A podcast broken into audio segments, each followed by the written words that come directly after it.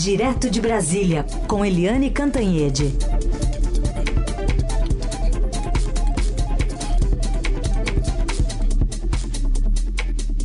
Oi, Eliane, bom dia. Bom dia, Raíssen, Carolina, ouvintes. Bom dia, Eliane, bem-vinda.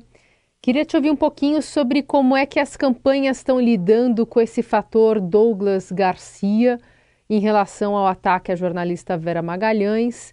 Ontem é, eu vi uma publicação até do deputado Eduardo Bolsonaro, aliás, que concorre, né, é, como deputado, como candidato a deputado por São Paulo é, nas eleições deste ano, dizendo que o Douglas merece desprezo, colocou na mesma seara, no mesmo cantinho determinado pelo Eduardo, né, a Joyce Hasselman, Alexandre Frota, pessoas que traíram ali a candidatura, traíram o núcleo duro do governo e se ganharam, né, tentando se promover, se autopromover. Como é que tanto, como é que esse arranjo está sendo feito pelas campanhas aqui em São Paulo pelo próprio Tarcísio e também por parte do governo Bolsonaro e da campanha? Olha, Carolina, o que aconteceu foi o seguinte: é, é que está todo mundo tentando pedir desculpas e é, apagar esse incêndio. O, toda a, a, o entorno do presidente Jair Bolsonaro está se mobilizando para dizer: olha, não temos nada a ver com esse Douglas Garcia, isso aí é um horror. E nesses tweets do, uh, do deputado Eduardo Bolsonaro, ele é um outro Eduardo Bolsonaro. Primeiro, até aqui, eu estou no Rio, né? E os colegas aqui, jornalistas no Rio, estavam discutindo: ué, será que foi uma invasão do Twitter do, do, Eduardo Bolsonaro? Será que hackearam, então, escrevendo por ele? Aí começaram a pensar: não, não. Então foi alguém que da campanha que fez o texto para ele, porque o texto está bem feitinho, não é aquele texto mas o fato é o seguinte, né? É, quando eles rechaçam o Douglas Garcia dessa forma, eles esquecem que o Douglas Garcia apenas repetiu o que o próprio presidente da República falou para Vera Magalhães. São os mesmos argumentos, a questão do salário, ninguém tem nada a ver com o salário dela, né? É, ela já explicou aquela história várias vezes, né? já teve é, desmentido de tudo quanto é forma, e mesmo que ela ganhasse uma fortuna, é um. Sabe, é, ninguém tem nada a ver com isso. É, é paga quem quer. Né? É, um direito das pessoas receberem salário alto ou não. Né? E e eles atacam dessa forma e atacam grosseiramente, atacam da mesma forma que o presidente Jair Bolsonaro. Por que, que o Eduardo Bolsonaro solta esses twitters é, se tentando se descolar do Douglas, Douglas Garcia? Não é porque ele discorde do Douglas Garcia, porque discordar do Douglas Garcia é discordar do próprio pai.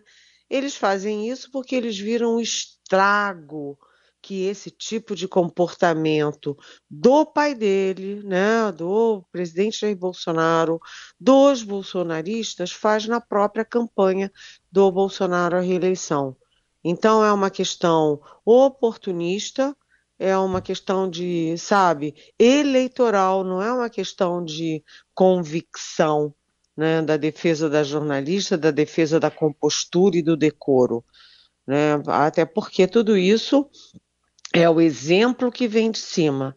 Se o presidente ataca, os é, liderados por ele, o pessoal dele, se sente autorizado a agir da mesma forma. Agora, o curioso é que o próprio Bolsonaro não falou nada. Né? Quem falou também, né, inclusive para mim ontem, foi o candidato deles ao governo de São Paulo, Tarcísio Gomes de Freitas, que telefonou para Vera pediu desculpas, explicou que, olha, eu mal conheço esse sujeito e que o sujeito pediu é, credencial para entrar, era um deputado estadual e ele liberou é, sem imaginar o que fosse acontecer. Mas o fato é o seguinte: Por que, que eles todos se mobilizam assim? Por causa do estrago, porque tudo isso vai desenhando a personalidade do bolsonarismo. Né? O sujeito lá em Foz do Iguaçu mata o petista na festa de aniversário, um petista que ele nunca tinha visto na vida. Né? O outro é, mata facadas um colega de trabalho porque era petista. Então eles têm uma discussão, o cara pega uma faca, mata e depois ainda queria cortar, decapitar a vítima uh, a machadadas. E, e aí um agride a jornalista, o presidente Bolsonaro agride a Vera Magalhães. Esse tipo de, de comportamento é um comportamento, como eu falei há pouco, é, que demonstra falta de decoro, né? falta de preparo e é uma incitação à violência.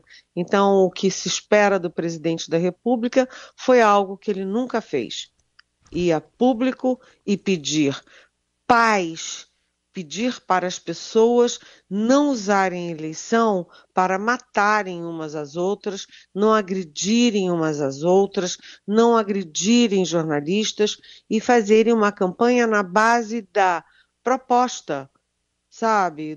De mostrar o que cada um fez, o que cada um pretende fazer, com quem cada um caminha nessa jornada. É isso que se espera. Mas o presidente da República não faz isso. Ao contrário, ele é a fonte desse tipo de violência. Uhum. Aliás, ainda nesse contexto, saiu uma pesquisa, Eliane, do Repórteres Sem Fronteiras, mostrando os jornalistas mais atacados no Brasil. O que, que você nos conta sobre isso?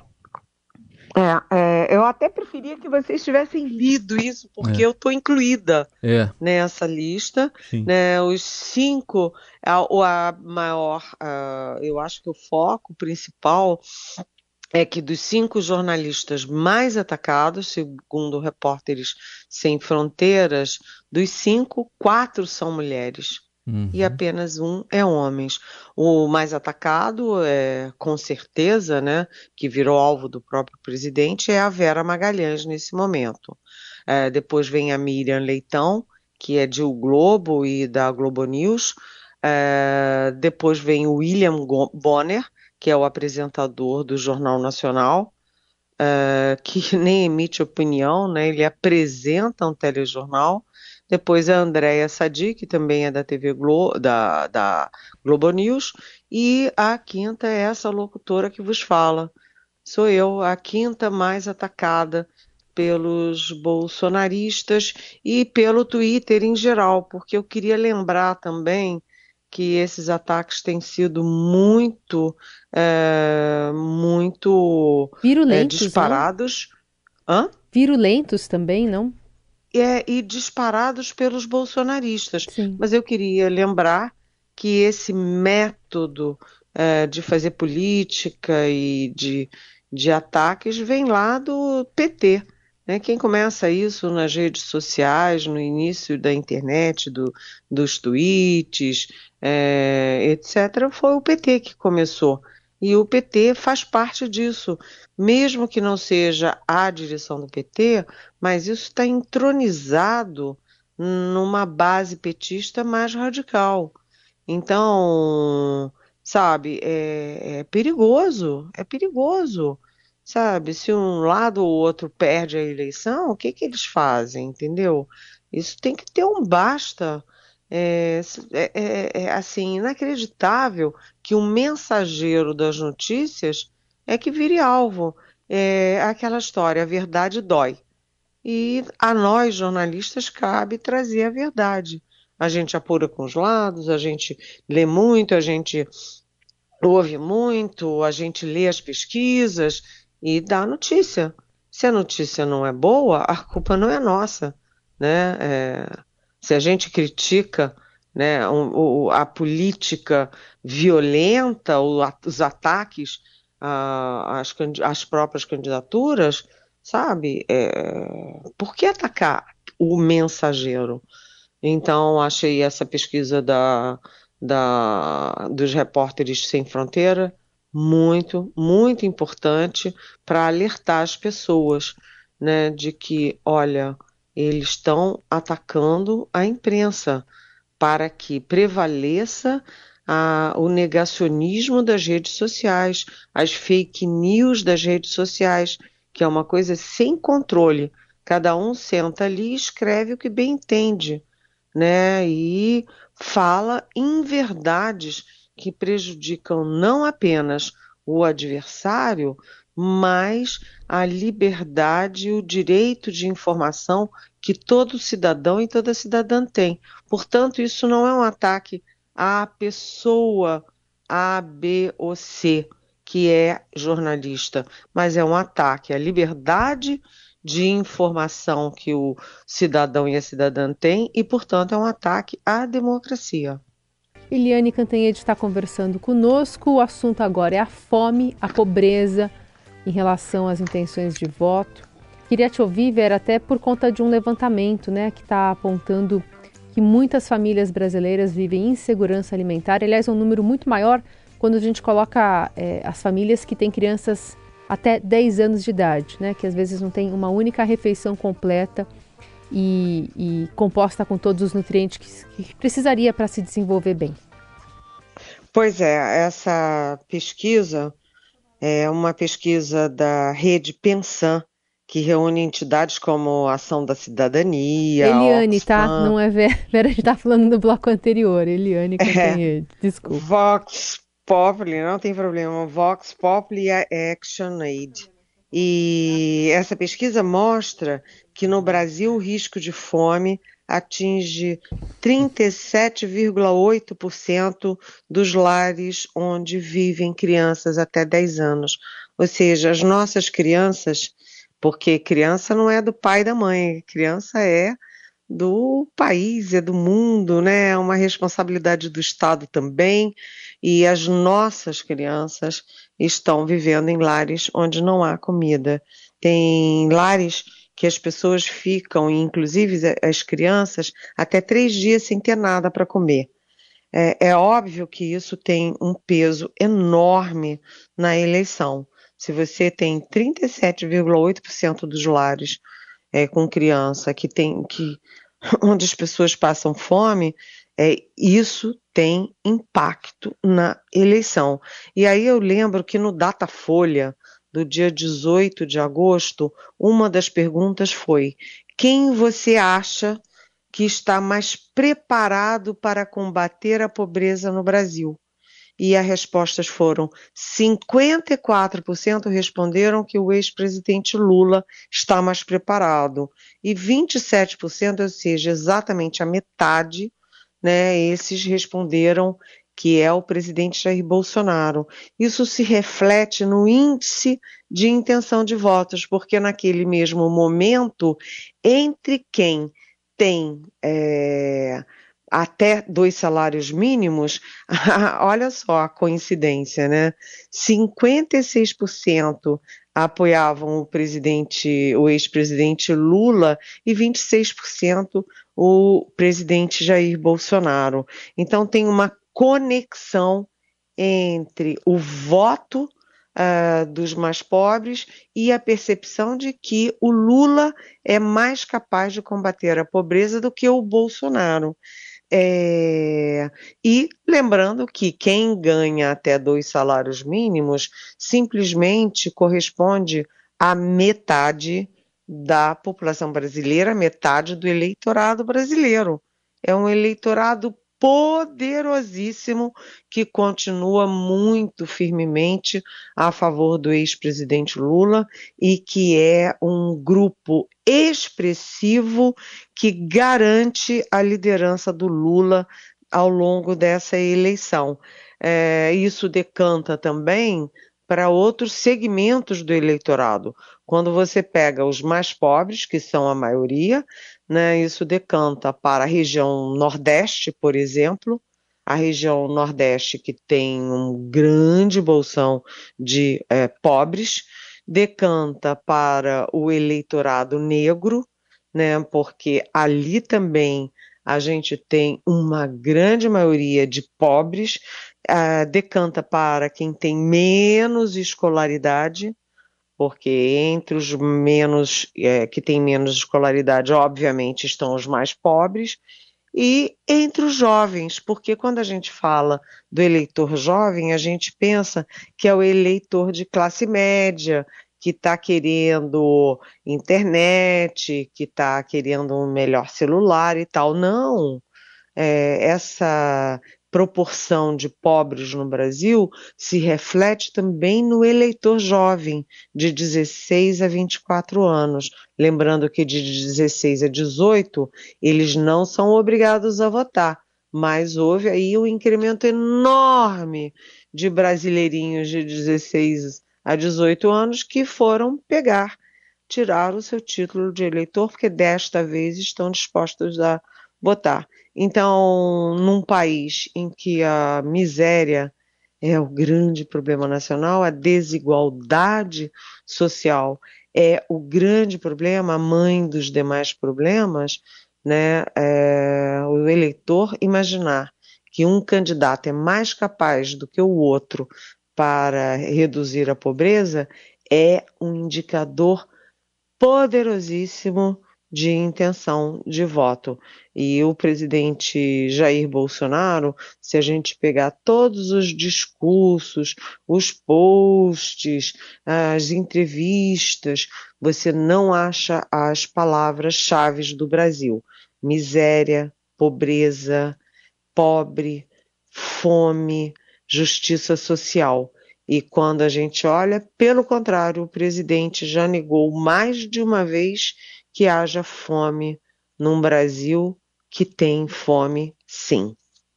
Muito bem. E Eliane, é, hoje também tem uma expectativa. Segunda-feira saiu pesquisa do IPEC, aquela já pegando o 7 de setembro bolsonarista, e a do Datafolha. Qual a expectativa? Olha, é, a, a, o comitê, né, o QG de campanha do presidente Bolsonaro e o Palácio do Planalto, eles não, não admitem as pesquisas, não admitem o Datafolha, não admitem o IPEC, eles trabalham com pesquisas que eles contratam e as pesquisas que dão uma distância menor entre os dois principais candidatos né? E, e, eles sempre negam, negam Datafolha, negam IPEC, etc.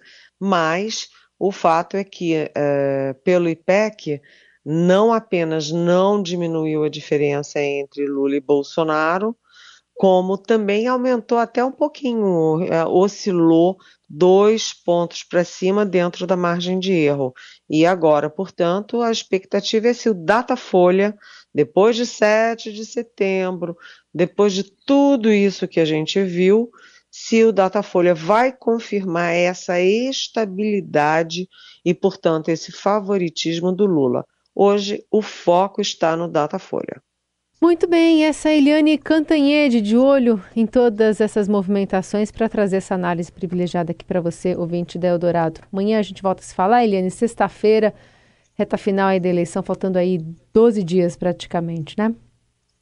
Aliás, é, e com o presidente viajando, né? O presidente vai viajar. Vai. Uh, vai viajar e vai passar praticamente seis dias fora da campanha entre Londres e Nova York. É.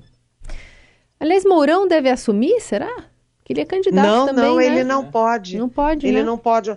O não Mourão não pode assumir e nem o Arthur Lira, que é o presidente da Câmara, que é o terceiro na linha da sucessão, porque é, eles são candidatos. É. Então o Mourão vai para o exterior, é, eu acho que, se não me engano, ele vai para o Peru e o Arthur Lira também vai para o exterior para poder não, não assumir. Quem vai assumir esses dias todos é o presidente do Senado, o Rodrigo Pacheco, que é o quarto na linha sucessória.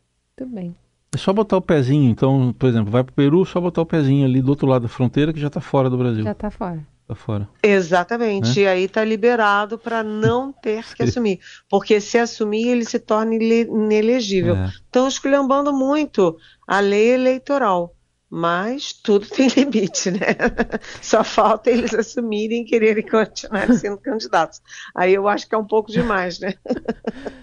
Muito bem, então melando, na verdade, a campanha de bastante gente, se pensar por esse lado aí, essa viagem do presidente. Obrigada, é viu, Eliane? Um beijo. Beijo, até amanhã.